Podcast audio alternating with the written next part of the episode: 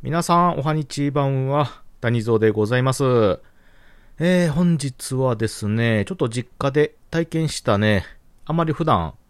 まあ、なかなか、ああありえないというかね、遭遇しないようなことについてね、お話ししようかと思いますよ。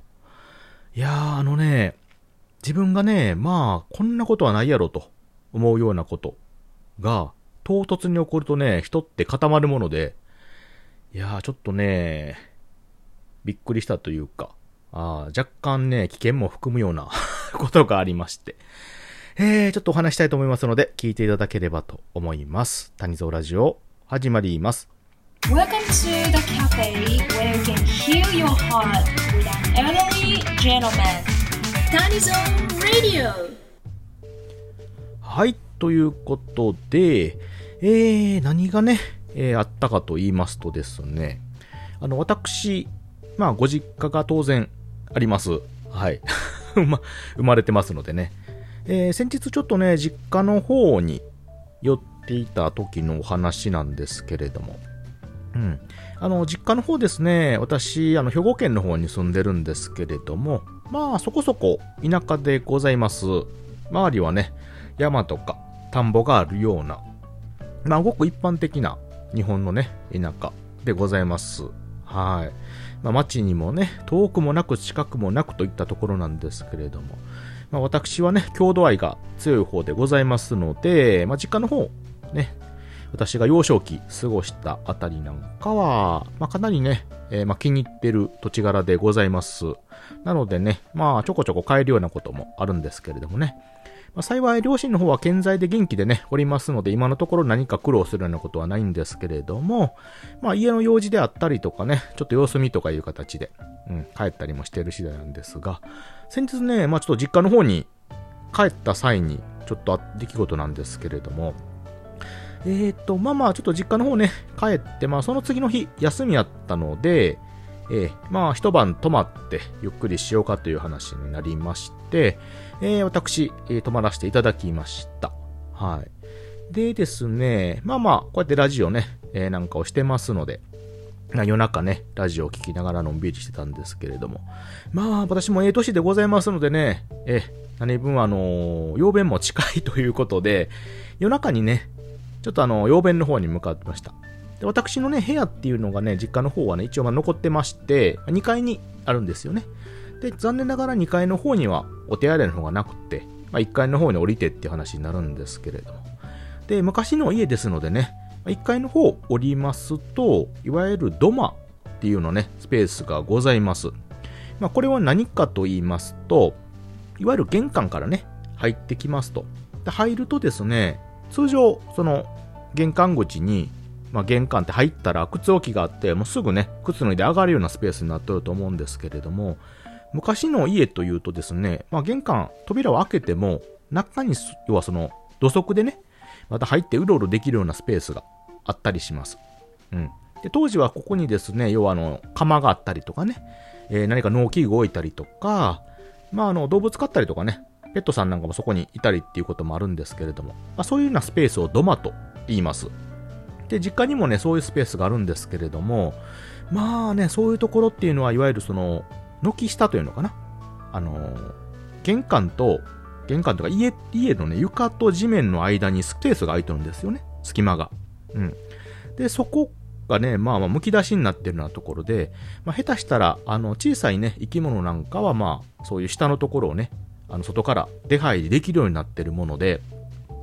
まあ、昔からのね、ところなんていうと、いわゆるあの、小動物、ネズミとかね、ああいうものがちょこちょこ存在したりします。まあ、それぐらいやったらなかなか可愛いもんなんですけど、まあまあ、そういうのがね、家の中うろうろされても困るということで、いわゆるネズミ捕りであったりとかね、なんたらホイホイというようなもので、要は仕掛けてね、まあ、退治したりするんですけども、まあ、うちのところもそういうのが置いてあるんでね。えー、でですね、あの、まあ、そういうのに、たまたまね、そういうのがかかったりするんですけれども、まあ、それにね、気づかず置いておくとですね、そういった動物を狙った他の生き物も入ってくるものなんですよね。え、で、私ですね、夜中にトイレに行くときにね、それに遭遇いたしまして、え、あのー、何かね、あの、ちょっと、物音がしたんですよ。まあ、あの、階段を降りてですね、廊下があって、そこから先にトイレがあるんですけど、普段ね、まあ、田舎なんで夜中なんかもすごい静かなんですけども、なんかこう、カサカサするような音がちょっと聞こえたもので、ふとね、その土間というか、まあ、靴とか並べてあるようなね、地面を見たところですね、なんかこう、しましまのね、細長いものがね、見覚えのあるものが横たわっておりまして、えー、で真っ暗やったんでね、ちょっと一瞬何かわからなかったんですけども、ちょっと気になったもんで電気をつけたところですね。なんとですね、蛇がね 土間に、家の中ですよ、におりまして、結構でかいのよね。あの、長さでも多分、1メーター弱ぐらいかな。で、太さも結構太いやつなんですよ。数センチあるようなね。がね、あの、ニョロニョロと固まっておりまして、で、頭の方をですね、その、床下の方にちょっと半分ほど突っ込んでたんですよね。で、えー、私、まあまあ、言うても、まあ、田舎育ちの人間ですので、えー、まあ、ちょっと嫌ですけどもね、まあまあ、あの、金ばさみでね、引っ張り出して外にポイしたろうと思ってしたんですけれどもね、あの、尻尾の方を掴んでね、だからちょっと暴れ寄るんですよ。ぐーっと奥に逃げようとして。で、引っ張るけど一向に出てこうへんということで、ふとライトで土間に覗いたらですね、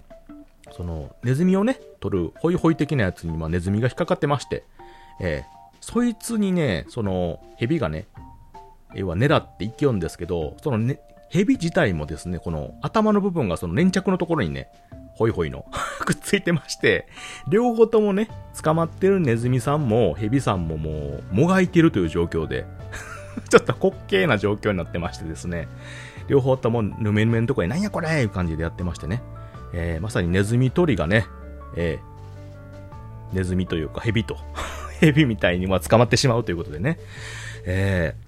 ー、そういう状況で、えー、で、結局ですね、あの、いくら引っ張っても、なかなかその粘着のやつもくっついてなかなか出なかったんでね、もう思い切ってその粘着のところに押し込んでですね、あの、粘着のやつを二つ折りにして、え、外に放り出してやったんですけれども。いやー、で、あのさすがにね、ちょっとあの、蛇さんをですね、退治するっていうのはちょっと忍びなかったんですけれども、粘着から取り出すのもなかなか一苦労やったので、とりあえず一晩ね、あの、山の付近っていうかね、まあ、玄関出て、裏山があるんですけど、その付近にちょっと置いときましたら、翌朝見たところですね、無事に抜け出してたみたいなんですけれども、粘着のところがだいぶ引きずった跡があったんでね、あれ多分、あのまま草むら入ったらあの蛇ね、もう体中粘着ついてますから、草だらけになって ると思うんですけれど。えー、まあ、若干ちょっと気の毒なね、ことを思いながらも、でもちょっとホッとしたあ一面でございましたよ。はい。いやー、なかなかね、家の中で蛇に遭遇するっていう機会もなかったのでね、えー、ちょっとびっくりした次第なんですけど。で、後で検索するとですね、その蛇さんが山かがしという蛇でございましてね、何やら毒蛇やったようで、あの、あの、なんていうかね、傷をつけるタイプじゃないんですけれども、噛まれるとね、毒があの体に回ると、いわゆるあの、出血した時に血が止まらなくなるっていうことでね、あの、マムシって有名じゃないですか。あれよりも強い毒性を持ってるっていうちょっとやばい蛇やったらしいんですけれども。まあ、その時はね、気づかずに、えー、必死でね、家の外に押し出したんですけれども、ちょっと後でね、思い返せばちょっと怖かったなと思った次第でございましたよ。うん。まあ、結構田舎の家あるあるじゃないかなとは思うんですけれどもね、屋根裏にね、なんか走ってるとか、まあ、そういう話もちょこちょこありますし、うちのね、実家の方もそういうのもあるんですけれどもね。はい。ということで、えー、ちょっとね、えー、不思議な、怖かった、遭遇したお話ということでさせていただきました。えー、もしかすると皆さんのね、地面屋根裏にも生き物が潜んでる可能性がありますのでね、重々お気をつけいただければと思います。枕元にね、あの、金ばさみだけ用意しとってね、あの、備えていただければと思いますのでね。はい。ということで、えー、ちょっとね、えー、不思議なお話というか、困ったような、あびっくりしたようなお話でございました。はい、聞いていただいてありがとうございました。またね。バイバイ。